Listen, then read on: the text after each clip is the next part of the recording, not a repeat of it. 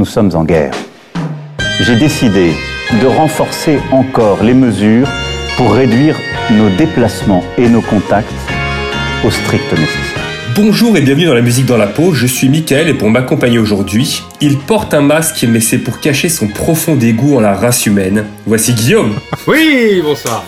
Quel plaisir, merci pour cette présentation. Son prénom signifie un échange monétaire en cash sur un tarmac en perse. Voici Aslak. C'est vrai.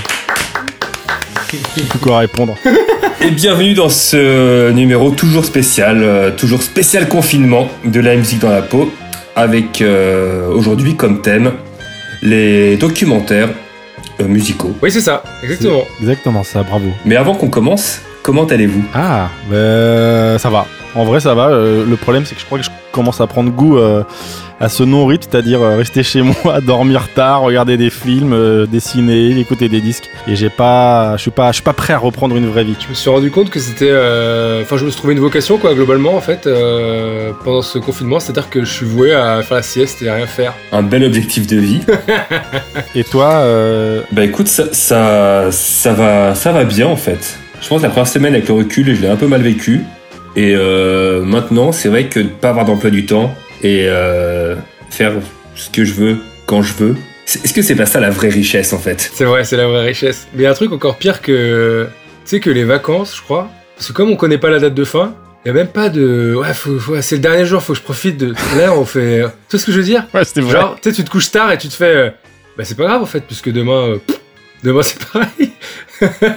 Tu te dis de toute façon, j'ai encore un mois pour me pour me reposer, donc euh, pff, Un mois peut-être, deux mois, on sait pas. Est-ce que vous avez déjà pensé à la première chose que vous allez faire en sortant? Non, pas du tout. Euh, moi, je pense que c'est un épisode de la musique dans la peau, directement, de chez moi. euh, pour fêter je la fin veux- quoi du confinement. Je ne veux plus jamais sortir en fait. Bah j'imagine que c'est voir les copains non? Peut-être trouver un boulot qui me permet de rester chez moi tout le temps. J'en sais rien. Ça s'appelle Cam Girl ça mec. Ah, je vais y réfléchir. Ok, donc qui veut commencer? Eh ben je vais commencer si vous voulez bien. Vas-y, Guigui. Ça me va? Alors, euh, alors on a lancé ce sujet des docs musicaux. Euh, évidemment bon euh, il y avait un choix énorme de docs musicaux qu'on adore. Mais du coup j'ai décidé de vous parler du dernier en date que j'ai pu voir qui est sur Netflix. Il s'agit d'un grand monsieur qui s'appelle euh, un documentaire qui s'appelle Quincy à propos de Quincy Jones, réalisé par euh, sa fille euh, Rashida Jones. Et donc évidemment on connaît, on connaît dans les grandes lignes la carrière de Quincy Jones. Donc non seulement ce documentaire il nous permet d'en savoir un peu plus sur les débuts. Par exemple c'est quelque chose qui me manquait, je savais pas tout à fait euh, comment il avait commencé, où est-ce qu'il était né, quelle était sa situation, etc. Mais surtout je pense que c'est plus qu'un documentaire sur la musique, c'est un documentaire sur... euh, évidemment t'es un, t'es une personnalité publique, t'es un, des un des personnages les plus importants de la musique actuelle, t'es si ce n'est le plus, parce que quand on voit toute la carrière on se dit euh, ok donc ça c'est toi, ça c'est toi, ça c'est toi, ça c'est toi, sans spoiler nos auditeurs, pour ceux qui l'ont, qui connaissent vraiment pas du tout la carrière, qui sont passés outre, bon, il a quand même fait un des albums les plus vendus de tous les temps, avec le roi de la pop, ah, voilà, Oui. on a, on, a, on a plus le droit de dire son nom si, avec Michael Jackson, évidemment. Ah. Il en a pas fait qu'un d'ailleurs, mais bon, en, en gros, euh, en gros, ce qui me plaît dans ce truc, c'est de se dire, ok, donc ça c'est acté, donc t'es un grand, euh, t'es un grand compositeur, t'es un grand musicien, mais euh, qu'est-ce qui se passe à côté? C'est quoi la vie de ce mec en fait C'est-à-dire, euh, et, il s'agit, il s'agit de quoi? Une fois que t'as, une fois que t'as fait, t'as fait 300 disques, une fois que t'as fait le meilleur disque, euh, qu'est-ce qui te pousse encore à continuer? C'est pour moi, c'est un truc à propos de l'héritage, à propos de la passation de de pouvoir de se dire bah tiens tiens au, tout début il commence il est en, interview avec Dr Dre tu vois? Et il fait grave des ponts avec le rap à dire bah voilà bah tu sais c'est oh, c'est- un peu grâce à lui qu'ils sont là tous ces mecs en vrai tu vois? Et je trouve ça hyper intéressant même même ce délire de il y a aussi une, une partie sur euh, un peu le deuil sur euh, ok t'as connu plein de grandes légendes et maintenant bah ah, t'es le dernier en- t'es le dernier qui reste que tu vois tu les as tous vus partir et ils ont tous fait un truc incroyable pour la musique. Et il reste plus que toi, donc euh, qu'est-ce qui va se passer ensuite, tu vois Et donc, il- évidemment, il reste pas plus que lui, puisque dans l'autre génération, il y en a d'autres. Mais tu vois, la génération des Red Charles, des.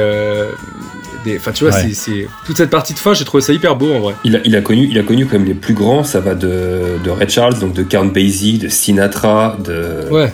Il a fait, il a, il a bossé avec Miles Davis, il a bossé avec tout le monde en fait. Il a bossé avec, euh, avec tout le monde. Il a bossé avec Nina Simone, il a bossé avec tout le monde. Et ce truc de, de le faire par euh, Rashida Jones, donc qui est sa fille, qui est actrice pour ceux qui la connaissent. Non, elle a joué dans quoi? Euh, elle a joué dans, euh, Elle a joué dans plein de trucs. Ouais, elle a joué dans plein de trucs. Elle a joué dans une, dans une série notamment où elle est tout le temps dedans, mais comme je suis pas trop dans les séries, Mais il a énormément d'enfants, euh, Quincy Jones. il a sept enfants, ouais. Bah, euh, elle, a joué dans, elle a joué dans quoi Rashida Jones? Elle a joué dans euh, The Office. Freaks and Geeks pour les séries. Elle joue dans Park and Recreation, non? Euh, ouais.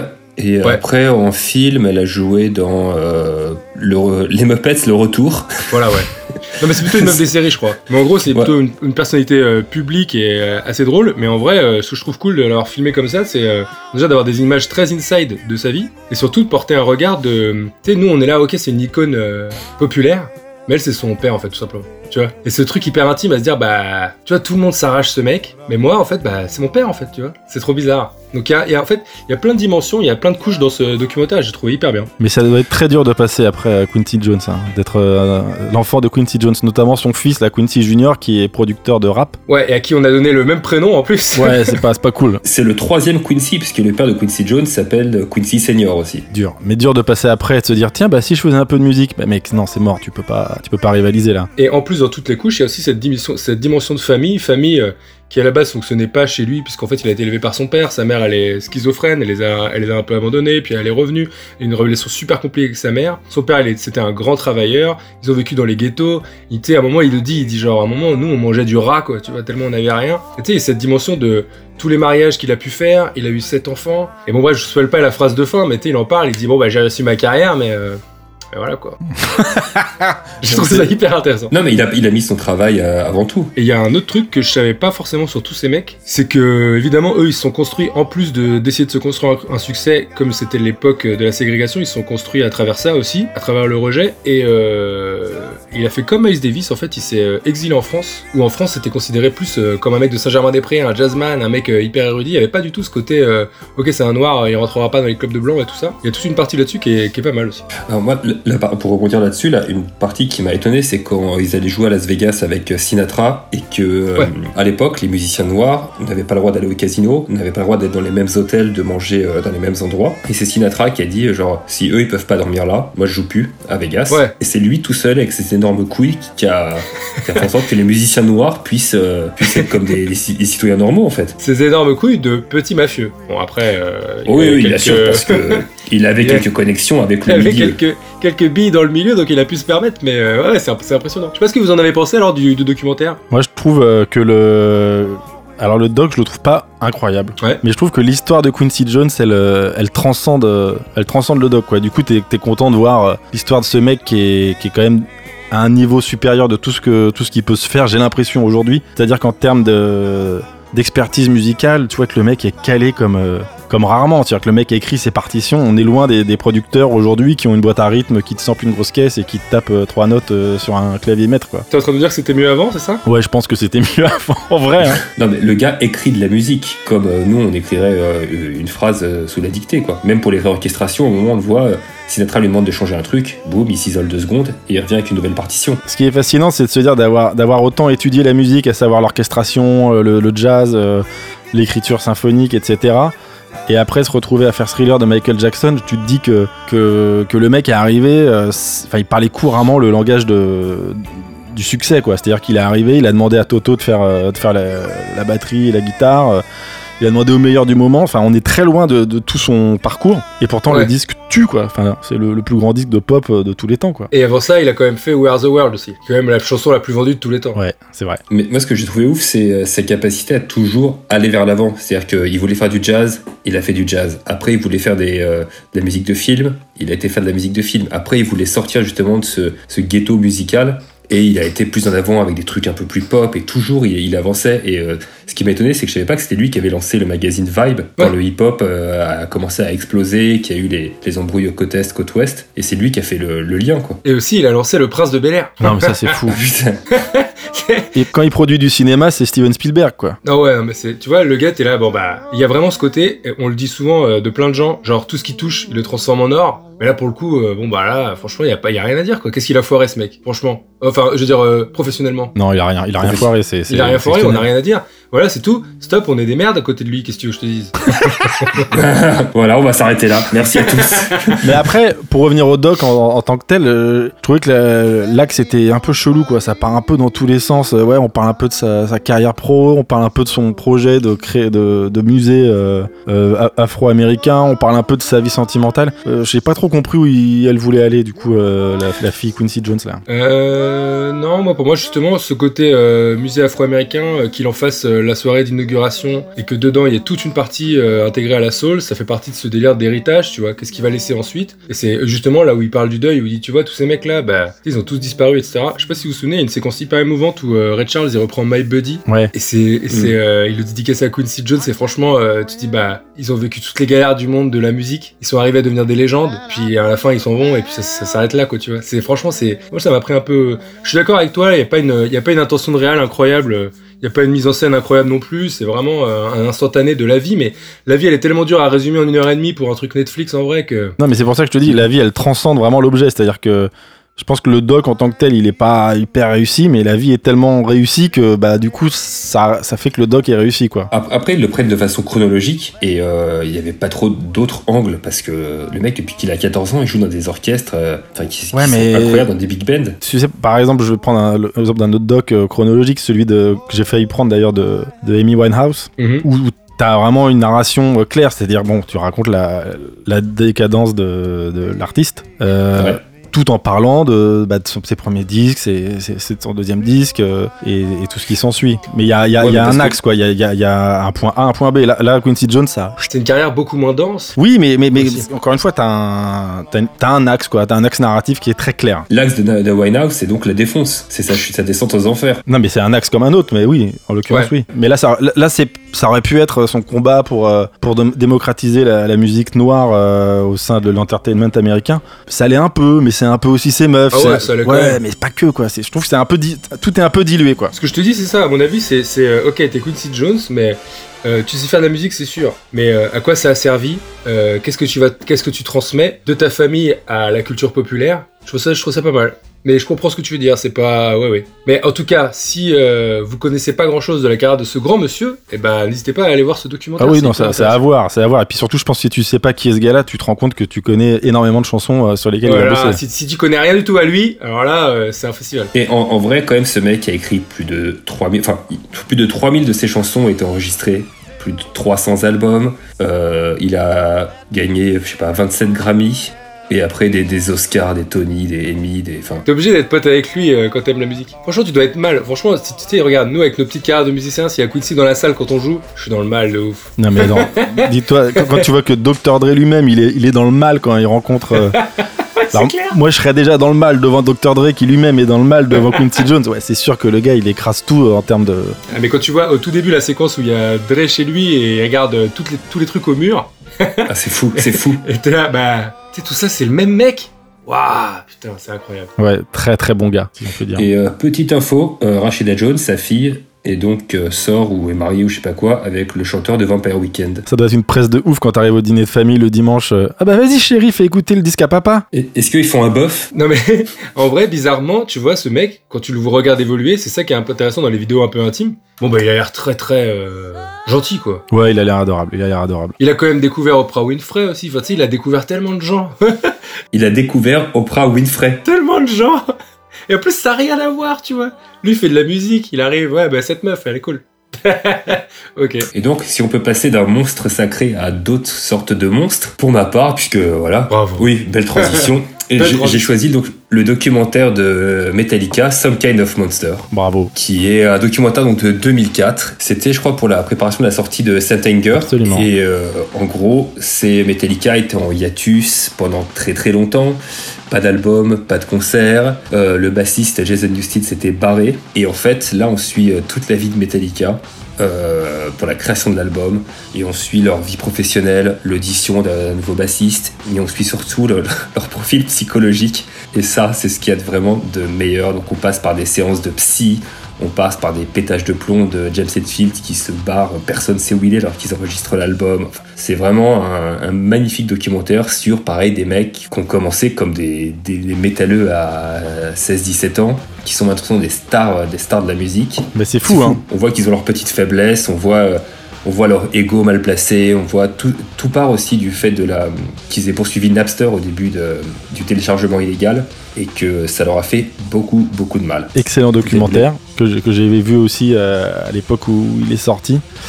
Et pour le coup, c'est un peu l'inverse de, de Quincy Jones, c'est-à-dire que les mecs sont, ont étudié un seul truc, c'est le trash metal, et pourtant ils sont devenus euh, les mecs les, les plus riches de, de, de leur musique, quoi. C'est-à-dire qu'il y a une, même une année, je crois, ils, ils étaient les, les mecs du showbiz américain qui gagnaient le plus d'argent, euh, Lars Ulrich et James Hetfield. Tel- tellement c'est énorme. Le doc commence en disant que dans les années 90, c'est eux qui ont ramené le plus de monde à leur concert dans le monde. C'est quand même fou pour des métalleux. Ouais, c'est incroyable. Non, mais la carrière est incroyable et le doc, pour moi, c'est avant tout euh, très honnête d'avoir fait ça. Presque, presque gênant. Presque gênant, ouais, c'est ça. Si vous avez pas vu ce truc, c'est presque gênant. Il y a vraiment des trucs très intimes. Et, euh, et c'est intéressant de se dire, justement, comme vous dites, ils sont, ils sont sur le toit du monde de la musique. Parce que de toute façon, qu'ils le sortent ou pas, euh, Metallica ça continue. Il y a des fans hardcore, il y aura des fans tout le temps, ça existe. Ils sont milliardaires, bon voilà. Milliardaires, peut-être pas, millionnaires. Milliardaires, peut-être Je sais pas. milli- millionnaire. Multimillionnaire. En tout cas, big millionnaire, ouais. Et, euh, et ils se disent, bah attends, on a fait cette séance, on va le sortir en, en DVD pour que tout le monde le voit, quoi. Et c'est quand même un, un move incroyable, en fait, quand il pense. Mais ce qui fait mal au cœur, c'est qu'on est tous, euh, enfin en tout cas tous les trois, euh, plus ou moins fans de Metallica, mais bon, euh, moi j'adorais Metallica euh, quand j'étais ado. Et en voyant ce doc, tu te dis, mais en fait, je, je suis fan de gros beaufs, quoi. Ouais. C'est-à-dire que Ah oui, James Hetfield, euh, quand, quand il va pas bien, bah, il prend un billet d'avion pour aller en Russie euh, flinguer des ours, quoi. C'est vraiment un maxi beauf. ce qui est souvent le cas euh, dans les groupes de métal. hein. Je Ouais. permettre. ouais, on est loin de Quincy Jones. hein. on est quand même fan de gros gros beaufs. Mais alors, si je dois retenir une séquence qui m'avait marqué à l'époque, où quand je regardais, je me disais, ok, donc quand t'es Metallica, tu peux faire ça. Tu peux dire, ah, le studio, euh, je le sens pas, on va composer le nouvel album dans une base militaire. Trouve-moi une base militaire, euh, on va aller là-bas. Tu la gardes pendant deux semaines, et tu fais, ah, laisse tomber, je vais partir en vacances. et Non, là, mais je je- me et, dis, je, et je crois que le, le studio qu'ils avaient sélectionné, ils le gardent pendant 6 mois pour composer l'album. Ils en sont là, quoi, avec Bob Rock. ouais, Bob Rock. Est-ce qu'on l'aime cet album d'ailleurs, Sentenger Il a vraiment un son de caisse claire très très euh, bizarre, pour ceux qui s'y connaissent. Ah ouais, c'est horrible, c'est horrible. C'est horrible. Très métallique, justement. Mais euh, le, le moment culte, c'est quand même quand il il y a la réconciliation, euh, enfin la tentative de réconciliation avec Dave Mustaine Oh, c'est magnifique. de Megadeth, qui donc, euh, pour, euh, pour rappeler à nos auditeurs, était le premier guitariste de Metallica euh, avant qu'il se fasse virer, avant l'enregistrement du premier album euh, qu'il est Maul, et qu'il se fasse remplacer donc par Kirk Hammett. Et ils sont là en train de se tomber euh, dans les bras, en train de chialer. C'est c'est assez, assez beau et pathétique à la fois. C'est Ouais, c'est très très. C'est très. En fait, c'est très bizarre de voir tous ces grands bonhommes euh, du métal qui font des musiques où euh, ils sont. Tu vois, comment dire C'est censé être des gros durs, tu sais. ouais. Tu vois ce que je veux dire? Et en fait, c'est des, c'est des beaufs avec des problèmes psy, euh, de vie. Enfin, genre, c'est, c'est, c'est. En fait, l'envers du décor, il est fou. Et c'est la première fois, en fait, qu'on voyait ça euh, à l'époque de ce, doc, quoi. Que vous aimiez ou pas le métal, en vrai, ou que vous aimiez ou pas le Metallica, c'est un documentaire très, très euh, particulier, quoi. Enfin, il n'y en a pas d'autres, en fait, des trucs comme ça, où on signe une séance psy d'un groupe. Bah, en, plus, ce mec, qui est euh, un psychologue ou psychiatre ou je sais pas quoi, il a été conseiller aussi pour des équipes de, NFL. Et c'est lui qui a réussi à faire en sorte que les Rage ne splittent pas. Parce qu'ils sont allés le voir aussi. Ça n'a pas duré longtemps son, son efficacité sur les Rage. Non, mais tu sais, c'est comme les couples qui vont pas bien. Bon, on va en parler euh, plus tard. Mais Reg, ils, ils avaient pas splitté, mais ils avaient un, un quart chacun donc, pendant les tournées, donc bon. Alors ça, on m'a dit pourquoi. C'est parce qu'en fait, ils partaient, comme ils faisaient une tournée d'été de tous les festivals, c'est qu'en en fait, ils ont des familles. Ah. Et, et que donc, ils partent avec leur famille et ils vont pas se faire chier à... Alors j'ai été médisant. Voilà, c'était. Excusez-moi. euh, moi, moi, moi aussi, j'ai douté quand on m'a dit, genre, ouais, ils ont chacun leur quart, mais ouais, quand tu pars avec ta, avec ta femme et tes enfants. euh, Bah, si on fait une tournée euh, la musique dans la je peux vous dire qu'on aura euh, chacun sa Twingo. hein. et alors là, je, je peux, je peux te dire qu'on part avec les chats et tout ça. Et pour, pour revenir au doc, quand même, euh, ce qui est terrible, c'est que quand ce Dave Mustaine est euh, en larmes en disant Putain, euh, bah, je, suis plus, je, je suis pas dans Metallica, quoi. Et l'autre, lui dit Mais mec, euh, arrête, t'as Megadeth, c'est trop cool. Ouais. Et, et en vrai de vrai, tu as envie de dire euh, au mec de Metallica Non, mec, c'est quand même pas pareil. Mais Megadeth, c'est pas Metallica. Metallica sera toujours numéro 1 et Megadeth sera toujours considéré comme euh, deuxième, quoi. Ouais, mais voire, voire euh, 20, 25ème, quoi. C'est pas pareil, Ouais. mais si t'enlèves la dimension Metallica, euh, Megadeth c'est un énorme groupe. Ouais, mais bon. Tu vois ce que je veux dire? C'est pas le groupe du coin quand même. non, c'est pas le groupe du coin. Mais c'est pas Metallica. C'est loin d'être Metallica. Ah, c'est vrai. Le passage que je trouve fou aussi, donc ils ont plus de bassiste puisqu'ils voulaient sortir Mm. euh, un album solo et euh, James Hetfield lui a dit non, les autres lui étaient là genre ouais si tu veux mais on s'en fout. Et donc ils font passer une audition et là il y a une, une collection de bassistes qui arrivent, c'est fou. Il y a genre euh, un mec d'Alice in Chains, il y a le bassiste de Nine Inch Nails, il y a Twiggy de Marilyn Manson, il y a leur pote Pepper Keenan de Cross of Conformity, il y a un mec de Kiss, il y a un mec de Caius, je sais pas comment. Il y avait B1 de Plémo, non Il. Bien sûr. Je crois. il. Je sais plus. Faut... Ah, vérifier. Robert Trujillo qui a été sélectionné quoi. Et t'as vu quand il signe le contrat, fait, alors, félicitations, t'es dans Metallica, voilà un million de dollars et t'as je sais Ouais. pas combien de points sur. euh, Après, il joue bien de la basse. Je Mais, à la base, il a une sacrée prestance. hein. mais cette audition, on est d'accord que c'est un coup marketing parce qu'en vrai, ils auraient pu euh, se la faire en loose day, euh, appeler 5-6 mecs et leur dire vas-y, viens, viens répéter. Bah, je sais pas, le documentaire était lancé. Mais il y a aussi un côté, euh, je pense, dans le doc, parce qu'il faut pas oublier que c'est quand même des Américains. Attention, ça dénonce. Non, c'est euh, ce côté euh, entertainment à fond, et je suis d'accord avec Aslak, c'est le, côté. euh, ouais, ça se passe comme ça dans Metallica. Quand tu deviens bassiste de Metallica, et ben t'as un million de dollars. Après, t'as une, t'as une putain de pièce avec toutes les basses. Prends celle que tu veux, mon gars, tu vois. Il y a un côté, bon. Est-ce que s'il n'y avait pas eu les caméras, ça serait passé comme ça? Pas forcément, je pense pas. Après, il devait être refait quand même, Pépère, hein, de jouer dans Metallica. Ça doit être la, la nouvelle de ta vie, quoi. Ouais, ouais, c'est bon, tu joues dans Metallica. Tu sais, ce qui est très triste avec ça, c'est que si ça arrive à n'importe lequel euh, d'entre nous, euh, si je l'annonce à mes parents, ils vont faire. Je... Non. Je sais Oh pas. non Même tes parents, ils connaissent de nom. Ils connaissent Metallica? Bon, il y a bien un mec en creuse qui a une veste en jean avec un patch Metallica. Mon frère, il, est- il connaît Metallica. Mon frère. Non, bah, la question c'est genre, mais c'est bon, t'as une mutuelle ou un truc comme ça? c'est ça. T'es sûr que t'auras tes heures Enfin bon, ouais, en tout cas, grand doc, grand doc. Où est-ce qu'on peut le voir d'ailleurs, ce doc? Parce qu'autant le Quincy Jones, on peut le voir sur euh, Netflix. Il est disponible en streaming pas très légal euh, un peu partout. Ouais. je l'ai cherché euh, pour essayer de le remater et je l'ai pas trouvé sur les plateformes légales. Donc, Il dure longtemps parce qu'il y avait deux DVD non, dans mon souvenir. Il dure 141 minutes. très long. Mais euh, franchement, c'est un très bon doc. Et ouais, comme tu disais, c'est pas que pour le métal, c'est pas que pour Metallica, c'est vraiment pour voir à l'intérieur d'un d'un grand groupe et voir comment ils s'en sortent les uns avec les autres. Et est-ce que tu peux rester un métalleux quand t'es euh, multimillionnaire? C'est la, c'est la question. C'est la question qu'on pose souvent au punk. Euh, est-ce que si ton groupe de punk qui marche, est-ce que tu restes punk? Bah, alors la question c'est que je vais vous poser, c'est quel est votre album préféré de Metallica depuis le Black Album? Ah, depuis? Oula euh... Oh, euh, Ah non, attends, comment? Black, Al- Black Album inclus? Non, bah non. Depuis qu'ils sont millionnaires, quoi. Ah, alors, Ah, c'est dur, hein. C'est, c'est- voilà, ça répond à la question. hein. Depuis le Black Album, ils ont pas, ils ont moins le feu. Ouais, mais- alors voilà, c'est pareil. Pour ceux qui connaissent pas euh, Metallica, bon bah écoutez le Black Album. Bon, vous connaîtrez au moins une ou deux chansons, je pense. non, mais au moins Enter Sandman. The Single Matter is the Unforgiven. Nothing Else Matter, excusez-moi. Ouais. Un des plus grands slows de l'univers. Bravo, bravo à eux. Et euh, en parlant d'intimité et de personnalité, Ah, je suis le- je suis le- Le mec taffe ses transitions pendant le confinement, je suis incroyable. chaud de la transition, quoi. Et ben alors, justement, je vais vous parler d'un documentaire qui lui aussi est sorti en 2004 et qui s'appelle Dig et qui est réalisé par Ondi Timoner. Je sais pas comment ça se prononce. C'est une femme. Et je pense que ce doc, c'est un peu l'opposé de Quincy. C'est-à-dire que sur- dans la forme, je le trouve euh, exceptionnel. Et ça parle de gens qui musicalement m'intéressent assez peu. À savoir euh, les Dandy Warhols et Brian Johnston Massacre. Avec l'accent. Avec l'accent français, ce serait Brian Johnston Massacre. Oui, C'est aussi euh, l'opposé de Metallica, si je peux me permettre. En termes de succès en termes de tout. En termes de carrière, de... c'est n'importe quoi. Mais ouais, alors moi j'avais été voir ce doc euh, au, Cinoche et j'avais pris une énorme tarte, ne serait-ce que par l'engagement de la, la réalisatrice qui a suivi euh, donc ces gens pendant plusieurs années, 7 ans. pendant 7 ans. ouais. et donc pour la petite histoire, c'est euh, le destin croisé de deux groupes de Portland dans l'Oregon, à savoir les Dandy Warhols qui avaient leur, euh, leur petit succès dans les années euh, 2000, je dirais, c'est ça? Et donc les Brian Johnston Massacre qui étaient leurs potes mais qui eux galéraient. Et selon en tout cas euh, la narration du documentaire, euh, le leader euh, Anton Newcomb de Brian Johnston Massacre est quand même le mec talentueux du, du coin et son groupe ne marche pas. Ouais. Bon, pour info, euh, suite à la diffusion de ce documentaire qui a quand même cartonné à sa sortie puisqu'il a gagné pas mal de prix, le groupe s'est mis à cartonner aussi et ils ont fait tous les festivals euh, d'Europe et d'États-Unis euh, dans la foulée. Euh, moi j'avais écouté d'ailleurs après, j'avais pas adoré le groupe, mais je trouve le documentaire exceptionnel et je suis fasciné de me dire que c'est possible de suivre des, gens comme ça aussi longtemps et d'avoir autant de séquences incroyables. C'est-à-dire que là on n'est pas dans on est dans la vraie vie quoi. Les mecs pètent des câbles.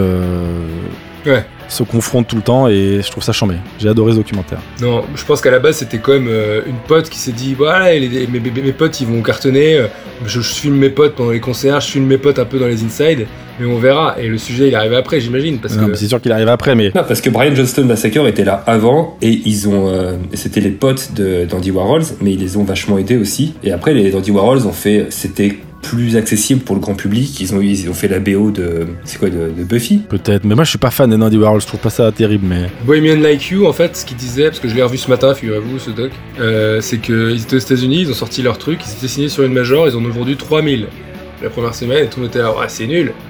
Et la deuxième semaine, ils en ont vendu encore moins que 3000, etc. Ça marchait pas du tout. Sauf que euh, il y a une compagnie de téléphonie euh, européenne qui a mis Bohemian Like You en pub, donc le riff. Et en fait, euh, quand ils sont allés faire leur premier tour en Europe, ils en vendaient des caisses. Genre ça marchait de ouf là-bas, ils étaient là. Mais c'est attends, c'est incroyable, euh, on est à Paris, on est machin, ça cartonne, tu vois. Et pour en revenir à ça, du coup, euh, donc ce fameux Anton Newcombe, moi ce qui, m'a, ce qui me plaît dans ce doc, c'est de se dire, euh, bon déjà, on remet les pendules à l'heure. Il y a des mecs dans ce documentaire qui disent, tu vois, ce gars, s'il prenait pas de cam, ce serait Bob Dylan, ce serait Paul McCartney, ce serait... Bon, ça j'y crois pas du tout. Je suis désolé les gars, Parce qu'ils ont tous pris de la cam, les autres, et ils ont bien Ouais. réussi. hein. c'est clair. je rappelle quand même que dans son groupe, il y a un mec qui joue du tambourin. Mais non, mais attends, et il joue dans un autre groupe aussi, euh, d'ailleurs, ce mec qui joue dans le tambourin. Parce que moi, je- Parce que c'est, il ressemble à l'autre gars, mais c'est pas lui. Ah, il ressemble, il ressemble au mec de Supergrass. Non mais sans de super grâce, il y a, il y a un autre gars qui a joué dans Black Rebel Motorcycle Oui, c'est ça. Club, le gratteux qui vient après. Mais le mec qui joue du tambourin, c'est juste un pote complètement défoncé, et il est là à tous les concerts, c'est même lui qui signe le contrat euh, de Major, le premier contrat de Major de de Brian Johnston Massacre parce que ils se disent ouais si on envoie Anton il va encore tout foirer. On va envoyer ce mec à New York et lui il joue juste du tambourin dans ce groupe. Il est là il signe avec ses lunettes d'abeille et tout il ressemble à rien. C'est pour moi c'est genre est-ce que tu choisis c'est pas vendre ton cul est-ce que les Dandy Warhols ils ont vendu leur cul? Pas vraiment mais Ah bah, aux, aux- aux yeux de, de Brian Johnston Massacre, c'était c'était ça. Ils ont signé sur une major, ils ont fait des trucs un peu plus euh, easy. Ouais. Et euh, Anton Newcombe, il, il voulait pas du tout. Genre, euh, mais ils ont. Il y a même des rumeurs comme quoi il aurait saboté lui-même la carrière de son propre groupe. il y a quand même un- une année où ils enregistrent trois albums il est méga prolifique le gars c'est lui qui fait tout il sait jouer 80 instruments il vit dans un squat c'est un 80 SDF, tu vois, en fait, instruments. euh, Est-ce que tu sais citer 80 instruments déjà? C'est lui qui le dit hein. Ouais, ouais, C'est d'accord. pas moi. Ça se branle un peu quand même euh, du côté de Ah Portland. oui, oui. Mais, euh, mais en gros, euh, il fait un- ils font un choquet super important, tout le monde les attend au tournant, etc. Et là, euh, il déclenche une bagarre, quoi, tout simplement. il tape ses musiciens, il tape son guitariste, il dit ah, t'es pas digne de jouer dans mon groupe, descends de scène et tout, machin, tu vois. Et du coup, tout le monde est là, bon, bah, finalement, on aurait peut-être pas les signer, c'est un, peu, c'est un peu des merdes, quoi, tu vois. Il y a quand même un truc qui se dégage, c'est que, euh, c'est que, ok, euh, tu joues avec un génie, mais en vrai, ça a l'air d'être l'enfer, en fait. Mais est-ce qu'il est si génial que ça? Parce que là, on, on nous le fait passer pour un génie de- au- tout au long du documentaire. Ouais. Et, et je trouve qu'effectivement, à côté d'Andy Warhol, c'est pas si compliqué de passer pour un génie parce que c'est vraiment pas terrible euh, ce groupe. Je partage euh, ton avis. Alors, c'est pas, c'est pas terrible, ils ont quand même des bons singles, je trouve. Ouais, Euh, ouais, bon, ok, ils ont des bons singles comme Vianney, quoi. Il a des bons singles. Mais. euh, Et Vianney, il ressort souvent. hein. Ouais, c'est vrai qu'on l'aime bien. Ouais, donc du coup, on, on nous fait croire que ce mec est un génie absolu. Et franchement, le temps du documentaire, t'y crois. Tu dis non, mais c'est vrai que c'est un génie. euh, il est habité par sa musique, il est complètement engagé, il, ne vit que pour ça et, et- et que, que comme ça. Et en vrai, quand t'écoutes les disques, bon, pas mal, hein. C'est un peu relou, quoi. Ah ouais? Bah, moi, mais il y a ce côté euh, psychédélique euh, auquel j'accroche pas, quoi. C'est- Tout le monde dit, genre, ce ce mec est, aurait dû naître dans les années 60 et ça aurait été un dieu et tout. Mais euh, malheureusement, euh, t'es dans les années 90 et. euh, Tu joues dans des, dans des squats, tu mets, euh, tu joues de la sitar, tu, tu prends de l'héroïne, bon, allez. Mais après, ce que je trouve génial dans ce doc, et, et c'est peut-être aussi pour ça que ça m'a parlé, c'est qu'à l'époque, en tout cas où je l'ai vu euh, au cinéma, on était quand même à fond dans, dans nos ambitions euh, musicales. Et c'est c'est pas que propre à Portland, c'est-à-dire que quand tu fais ton groupe, tu fais ton projet, bah, c'est pas où ça marche ou ça marche pas. C'est-à-dire que t'as des, t'as des espèces de bribes de, de potentiel succès à venir, à savoir, il y a tel mec de maison de disques qui vient de voir en concert, ah, il y a tel tourneur qui vient de voir, ah, tu vas faire la première partie de tel mec, ah, tu pars en concert là-bas. Et Mm. tu t'accroches à un truc, et puis tu vois des mecs à côté de toi qui explosent, et tu sais pas pourquoi. On en parlait un peu la dernière fois avec les Teenagers, euh, par exemple, Mitch, vous- pendant un moment avec, avec les Teenagers, tu vois, vous étiez le groupe qui, qui tournait beaucoup dans votre environnement, Mhm. mais en même temps, vous vous tourniez avec Justice, par exemple, qui Ouais. explosait. Et à chaque fois, t'as as, toujours un peu l'herbe qui est toujours plus verte euh, chez ton voisin. Ah bah, ah bah- bah bien sûr, quand tu joues dans un squat, t'as envie de jouer dans une vraie salle. Quand tu joues dans une vraie salle, t'as envie de de jouer dans une plus grosse salle et tu vois le groupe qui, qui est plus jeune que toi et qui va direct cartonner, genre dans un dans l'équivalent d'un Bercy ou après limite dans des stades et tu sais pas pourquoi, mais c'est si on le savait, euh, on serait pas là. hein. Bien sûr. Ouais. mais, mais je pense justement, ce qui est la morale un peu de ce documentaire, c'est de se dire que t'as as quand même deux trois mecs, euh, enfin un peu plus quand même, mais qui, qui ne vivent que pour leur musique et qui s'en battent les couilles de savoir si ça va marcher ou pas. C'est-à-dire que c'est plus, fort qu'eux, il faut que ça sorte. Est-ce que tu veux être une légende de l'underground ou est-ce que tu veux vendre des disques euh, en major et faire des clips sur MTV quoi? Et aussi il y, a un- il y a un débat qui est pas mal euh, qui m'a fait penser un peu à nous justement comme, comme tu disais quand on était un peu dans, dans, ce, milieu c'est ce rapport à la défonce tu vois. Il y a un moment il y a le chanteur de, de Dandy Warhols qui dit un truc et il dit euh, a posteriori, il dit ouais, mais en fait, euh, nous au début, ça nous faisait marrer de traîner avec ces mecs parce que bah, à chaque fois les fêtes, elles étaient folles, tu vois, on faisait tout et n'importe quoi. Tu il y avait une, sorte d'énergie euh, de jeunesse où euh, voilà, mais tu sais, nous, tous nos parents ils sont mariés. Là, ça y est, on a tous une voiture, on a tous une maison. On a tous un truc, tu sais, et il y a un côté où il y a des mecs qui prennent jamais le train, tu sais. Et, et en fait, c'est ce rapport. Lui, il a dit, bah ouais, mais moi je m'en branle, ma vie c'était ça, tu vois. Et il y a un truc où, où, tu sais, il y a un curseur de jeunesse et de bah ouais, bon, ça y est, ma jeunesse elle est passée et j'arrête tout ça et ça y est, je suis bon, je suis rangé, je fais un vrai taf, tu vois, je prends mon taf au sérieux. Il y a vraiment un moment où les Dandy Warhols se sont dit, non, non, mais la musique c'est du sérieux, c'est pas pour la défonce, tu vois. Et ils ont carrément arr- arrêté, tu vois. Et le pauvre Anton Newcombe, il a continué dans son héroïne et à la fin, carrément, ses potes ils disent, ouais, bon, soit tu meurs, soit t'arrêtes, quoi, tu vois. Et là, il, il fait un dernier concert où il vient d'apprendre qu'il a un fils et il se bat avec un mec. Il est emporté par la police et finalement on apprend à la fin du documentaire, ça a dû changer depuis, qu'il avait euh, restriction de plus le, droit, de voir son fils à cause de ça, tu vois. Et il y a un côté méga triste en fait dans la vie de ce gars, tu vois. Mais tu te dis, alors, tu te dis euh, quand, le, quand doc sort que, tous les tourneurs évidemment s'arrachent euh, Brian Johnston Massacre pour euh, faire tous les tournées de festival parce que évidemment tout le monde a envie de voir ce mec prétendument génial sur scène. Tu dis bon bah ça y est, c'est son moment. On lui a donné sa chance, il va avoir enfin le succès mérité et en fait pas du tout. Donc en fait c'est pas qu'une histoire de, chance, il y a quand même une énergie que tu que tu que tu renvoies et qui, qui est en phase avec le succès que tu n'as ou que tu n'as pas. Et les gens, ils venaient apparemment voir en concert, euh, justement, euh, le voir craquer, le voir dire des conneries sur scène, le voir taper son guitariste. Il a quand même fini une tournée où ils sont partis à 6 et il l'a fini tout seul, quoi. Parce qu'il s'est embrouillé avec tout le reste du groupe. Et genre, ils même pas, ils se enfin, genre c'était tangent, etc. Et à un moment, il dit, euh, ils se font arrêter en. Genre, ils ont plus de vanne, ils s'embrouillent avec le mec qui avait le van, ils repartent en voiture. Et finalement, euh, ils, se font fouiller par les flics et lui, il avait une tonne de weed et de drogue sur lui. C'était tout à lui, tu vois. Et du coup, ils se sont tous fait arrêter. Et ils ont tous dit, bon, ouais, laisse tomber, j'arrête. Et du coup, il a fini sa tournée quand même. Il est ressorti de prison. Il a fini sa tournée tout seul. C'est plus fort que lui, il faut que ça sorte. Après, il n'arrive pas à gérer. euh, il y, a- il y a trop de choses à sortir, il n'arrive pas à gérer son, son émotion, quoi, son, son truc. euh. Il n'arrive pas à gérer sa vie et, et son, et son- et son groupe et son entourage. Ceci dit, je l'ai revu euh, récemment dans une vidéo combini, genre euh, une petite mini vidéo. Il a pris euh, très cher, d'ailleurs, je l'avais pas reconnu. Il a, il a perdu ses dents, dégueulasse, il est bouffé. Ouais, il a grossi de ouf. Ah, bref, et bon, bah voilà, il est toujours là, quoi. Ouais, il vit à Berlin maintenant. Il fait des, il continue des albums, il fait des albums et tout. Et il s'est euh, rabiboché depuis euh, 2010 avec euh, Matt Hollywood, euh, je crois, Matt qui s'appelle, euh, son gratteux euh, original de l'époque. Ouais, le, enfin, il aurait voulu être Anthony Newcombe. Bah, c'était un peu le penchant sérieux du truc. Où il disait, ok, on se défonce, mais viens, on fait des belles chansons, on essaie de faire des trucs et tout. Et il s'embrouille tout le temps, quoi. Parce que l'autre, il est là, mais tu te prends pour Dieu, t'es qui et tout, t'es une merde et tout machin. C'est horrible. Et qu'est-ce qu'ils deviennent, les Dandy Warhols? Mais justement, ouais, je sais pas trop. Bah, bah, bah, bah, bah, bah, qu'est-ce qu'ils deviennent euh, Ça doit avoir un public toujours, tu vois. Ouais, c'est même pas, franchement, c'était vraiment un, un groupe tiédasse, quand même. Mais non, mais tu te rends pas compte, hein. Ils faisaient vraiment des, des festivals à 100 000 personnes. euh, Même quand tu t'intéresses un peu à la à l'indie pop, etc., parce que c'est quand même un groupe euh, indé, enfin qui vient de la scène indie euh, Portland à la base, Ouais. c'est quand même pas, c'est- ça vole pas si haut que ça, quoi. Ils, ont, ils avaient leur petit single, euh, mais bah, là, voilà, quoi. Ils ont sorti quand même leur, euh, les premiers singles de leur dixième album en janvier 2009.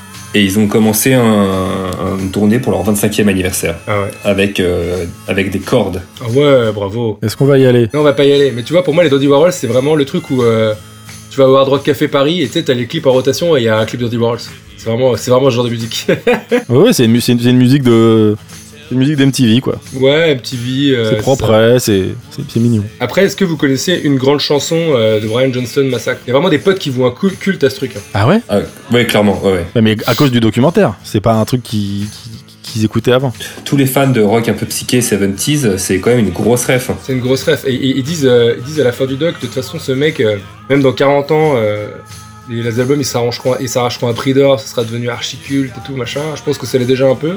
Mais, euh, mais moi, je, je passe vraiment à côté de cette musique. Totalement aussi. Après, ce qui est intéressant, en tout cas en, en termes purement euh, concept pop, c'est de se dire que, que bah, c'est- le, le produit pop, il est pas que musical. C'est-à-dire que tu as forcément une vitrine qui va avec, euh, un lifestyle, co- comme le disent les jeunes de la pub aujourd'hui. Euh, et c'est ça qui se vend en fait, autant que, sa musique psychédélique. C'est-à-dire que ouais, le mec il est déglingué, euh, il était dans le doc, euh, du coup on va acheter ses disques. Et son succès il le doit autant à sa défense qu'à sa musique. C'est- étonnant. Mais j'allais dire, de toute façon, est-ce que tu peux écrire trois albums par an et faire que des bonnes chansons sur les albums? Mais on parlait de Quincy au début de, de cette entrevue. Et la réponse est oui, tu peux le faire, ça existe. Après, il était beaucoup dans l'arrangement, l'ami Quincy. Mais bon, c'est Ouais, ouais, c'est ouais, pas, ouais, c'est pas la même, euh, le- c'est pas le même niveau. De toute façon, euh, Je sais, je sais. moi, la, la- la morale de tout ça, de ces docs, en tout cas, c'est de me dire que. Et Dieu sait que j'ai écouté du rock et du métal et, et que c'est plus ma culture que n'importe quel autre style de musique, mais quand même, euh, bah, j'ai l'impression que la black music, euh, au sens très large, bah, c'est c'est quand même plus élaboré que tout ce que j'ai pu écouter dans ma vie. quoi. Ouais. Ah bah c'est clairement sûr. Mais surtout, c'est C'est la racine de tout en fait, tu vois, genre même pour le, même pour le punk hardcore, le groupe qui a influencé tous les autres, c'est Bad Brains, et c'est quand même euh, des rastas euh, afro-américains qui ont influencé tous les autres groupes de punk hardcore euh, au début quoi. C'est ça qui est fou. Qu'en pense Quincy Jones de, de, de Bad Brains? On n'en sait rien. Mais surtout, que pense Quincy Jones de Brian Johnston Massacre? C'est ça, ce serait intéressant de savoir si c'est bien fait, si les arrangements sont bons, euh, ça. Si c'est vraiment un génie à la Bob Dylan, ça, ça m'intéresserait quand même. Metallica, ils en pensent rien, ils sont en rehab. Et que pense Quincy Jones de Metallica? Ça, c'est beau ça. Je pense qu'il aime bien. ça- Il aime bien. Bah, je pense qu'il aime bien, il avait Ah, il- quand même invité euh, Van Halen à faire un solo sur euh, Thriller, quoi. C'est pas rien. bah, ouais, bien sûr. Et quel solo? Et alors, euh, j'ai une question pour vous. Euh, vous préférez euh, Metallica, Quincy Jones, Brian Johnston Massacre ou les Dodgy Warhols? Bah, je crois que je préfère plus de chansons euh, produites par Quincy Jones, mais je crois que je préfère quand même Metallica, fondamentalement. et j'en ai rien à foutre de Brian Johnstone ou de Andy Warhols. Ah De cœur, je dirais, de cœur, je dirais Metallica, Ouais. mais en vrai, Quincy, c'est euh, c'est Non, mais c'est imbattable. imbattable, c'est c'est Dieu, quoi. Mais alors, pour revenir, oui, pour, pour revenir à Dig, oui, si, si- c'est pas un doc à regarder euh, pour la musique, vraiment, c'est c'est- c'est une vraie aventure humaine euh, musicale et c'est c'est chambé à regarder. Ouais. Après, musicalement, il se passe pas grand chose, quoi. Il se passe des choses, mais c'est pas, c'est pas la claque comme euh, Quincy ou, ou euh, Metallica. Ah, en tout cas, je pense, pour moi, par rapport à mes goûts. Il y a un côté, euh, quand, quand tu parlais de lifestyle, en vrai, euh, tu sais, ce côté, euh, moi, ce qui m'a vraiment, enfin, m'a pas choqué, parce que c'est la même chose partout dans le punk, dans ces mecs-là, tu vois, c'est de se dire, euh, les SDF, ils vivent de rien, tu vois. Ils disent, et à un moment, le mec de Dodgy Warhols, évidemment, ça fait partie de la légende, mais il dit, tu sais, ces mecs, je les ai jamais vus manger. Soit ils boivent, soit ils se défoncent. tu sais, ils font, euh, ils se disent, attends, euh, j'en ai marre des, Dodgy Warhols commencent à avoir du succès, on leur propose que des séances photos euh, MTV dans des décors, etc. Il dit non, non, attends, j'ai une meilleure idée. On va aller dans la nouvelle maison de mon pote, de mon pote euh, Anton, et il vit avec tout son groupe là-bas et tout, et on aura une meilleure séance photo. Et tu sais, il y va, et il les prévient pas, tu vois. Ils y vont à l'improviste. C'est-à-dire que c'est un mec qui, et quand il rentre chez lui, ils disent, mais alors attends, il a pas de meubles. Les gens ils dorment à même le sol. Tu sais, ils avaient fait une fête la veille et tout. Les gars, en fait, ils font une séance photo chez eux. Et les mecs de Brian Johnston, ils se réveillent à peine, quoi. Il y en a un qui va les voir et tout, et ils sont là au milieu. Ouais, ils, de- ils en ont vraiment rien à foutre. Bah c'est ma- machin, machin Hollywood là qui fait genre bah ouais ils nous ont pas prévenus en plus ils vont prendre notre fête euh, pour Ouais. faire croire qu'eux ils font bien la fête Ouais, c'est clair. Mais le rapport entre les groupes, il est super intéressant parce que. Et à un moment, il dit, euh, il dit putain, mais il veut faire croire à une rivalité euh, Oasis Blur, putain, mais il n'y en a pas un des deux groupes qui vend des albums, c'est ridicule. mais c'est un vrai, peu une histoire de ouais d'amour haine et je crois qu'il y a le, le chanteur des Dandy Warhols qui a, qui a- qui a dit que c'était c'était pas un film c'était un film c'était pas un documentaire en fait parce qu'elle a fait une sorte de de plot là où il y en avait pas en fait Mhm. c'est pour ça qu'ils l'ont pas tous bien reçu le- ce, ce doc Il le renie, Anthony Combe, le doc. Ouais, mais il y doit tout. Hein. Il passe pour un. Bah, pour après, une il merde. passe, il passe pour, un horrible, pour une horrible merde dedans. pour la petite anecdote j'ai joué avec euh, Brian Johnston Massacre à New York Ok. ok au euh, Bike Film Festival Et alors, t'as une anecdote à- sur, sur ce gars? Bah non, parce qu'une fois qu'on a fini de jouer, je suis allé faire du vélo et je suis allé voir des coups, donc, donc je les ai vraiment pas vus, je les ai pas regardés jouer. Aïe aïe aïe. Vraiment, c'est tout ça pour dire que t'étais à New York, quoi. Est-ce que ça aurait été le cas euh, si c'était avec Metallica? Euh, non, Metallica, je, franchement, je serais resté. Et petite anecdote aussi, avec un pote, on avait croisé James Hetfield dans la rue vers Opéra. On était là genre putain, c'est James Hetfield, truc de fou. Enfin, on peut prendre une photo euh, avec toi. Et il nous a fait bien sûr que non. et, on a été très- et on a été genre hyper déçus. Et tu sais, après il nous fait genre mais vous venez de m'asseoir parce que je vais jouer à Bercy ou je sais pas quoi. On était là genre bah non, non, non, viens pas là. Ah, c'est génial. Et vous avez même pas mis des places Ouais, mais des places, James, là, qu'est-ce que tu fais Quelle ordure. Franchement, bah tout, on avait été un peu refroidi par le, le non franc et massif de genre non, pas de photo. C'est cool si James Hetfield il sort un petit papier, il note alors Mitch et. Comment tu t'appelles Plus un, plus un. Mitch plus 1, c'est noté. Vous avez hésité avec d'autres docs? J'avais hésité avec euh, donc ce, ce- ce doc dont j'avais déjà parlé dans l'épisode avec Laura Felpin, qui s'appelle Heart One Highways, qui est euh, en gros la, la tagline c'est la meilleure musique et le meilleur whisky viennent du même endroit. Et ça, Mm. ça vient du Tennessee. Et c'est sur donc euh, des mecs genre Tom Van Sant, des, des trucs un peu country, euh, où c'est c'est très triste. Il y avait ça, il y avait euh, Enville. Ah de- putain, j'y ai pensé Ah aussi. ouais, exact. Mais c'est un peu, euh, un peu comme Dig, c'est-à-dire que c'est un peu des losers euh, qui, qui, qui lâchent pas l'affaire quoi. Ouais, il lâche pas l'affaire. Mais il joue avec Scorpion, Whitesnake, Bon Jovi. Enfin, c'est euh, Non, non, incroyable documentaire. Until the Light Takes Us. Donc, c'est euh, un doc sur la scène black metal. euh, Ouais. la bonne époque où on brûlait des églises et il y avait des meurtres. Super, super. Et donc, c'est- vraiment avec Fenris de Dark Throne, avec euh, Ouais, Van ouais. Vickers interviewé en prison. Et euh, c'est assez incroyable. Et après, il y en avait, il y en a vraiment tripoté. Il y a un documentaire sur Fugazi qui s'appelle euh, Instrument. C'est filmé entre 87 et 97. Il y avait le doc sur Refused, qui est bien mais pas Oui. ouf. Et il y avait Who's and Now sur Korn. ah ouais, putain, Mais ouais pas mal ça. Il y avait un doc qui s'appelle The Year Punk Bro qui est sorti en 92 qui suit l'ascension des groupes grunge mais surtout Sonic Youth et Nirvana. Mais il y a aussi euh, Dinosaur Junior et plein de trucs Ah. comme ça. Quelle époque. American Hardcore sur la naissance du hardcore qui est vraiment hyper bien fait. Ouais. Il y avait aussi, euh, bah, bah, je m'en souviens plus, Salad Days qui est sur la scène euh, hardcore de Washington DC dans les années 80. Et on voit comment les Bad Brains ont influencé tout le monde et on passe par euh, Minor Threat, par euh, Rites of Spring, euh, Fugazi, Discord, enfin tout ça. Et euh, je crois que c'est à peu près tout. Pas mal, moi j'en avais qu'un, j'avais hésité avec un seul. Pas mal. J- J'essaierai de mettre tous les liens et voir si on peut les. avec des liens si- qui sont cliquables, euh, si les gens veulent les regarder dans la description. Ouais. Mais je ne suis pas sûr que ça marche. Mais ça me fait penser à un doc que j'avais vu euh, qui était passé une seule fois au cinéma. C'était le doc sur euh, Kurt Cobain qui est à moitié euh, fiction. Je sais pas si vous voyez comment s'appelle ce doc. M- Montage of Heck Oui, c'est ça. Avec les dessins animés? avec du dessin animé, etc. C'est un doc très particulier mais que j'avais vraiment beaucoup aimé. Et sinon, je pense que dans les classiques, et je pense que c'est en vrai un des meilleurs docs sur la musique, rien que pour l'histoire, c'est le doc sur euh, Rodriguez. Ah, j'allais le dire. Moi j'avais hésité avec euh, Sugarman. Bah, c'est ça? Ouais, c'est ça. C'est le nom du, c'est le nom du doc. Je, je donnais, Vous parlez de la même chose, ouais. On parle de la même chose quoi. ouais, je, je donnais le nom. T'as bien raison. Moi j'ai été voir ce, ce film pareil, j'avais adoré et j'avais été le voir sans, sans du tout connaître l'histoire du doc. Aux gens qui n'ont pas vu ce doc de le regarder sans se renseigner parce que c'est incroyable. Incroyable. Eh ben encore une fois, merci d'avoir écouté. Merci, euh, merci à toi, Slack. Merci à toi, Guillaume. Merci. Ouais. On essaie d'en faire un bientôt, encore une fois avec les conditions du, du confinement. Et, euh, et on vous dit à très bientôt. Restez chez vous Bisous. Oui. Lavez-vous les mains.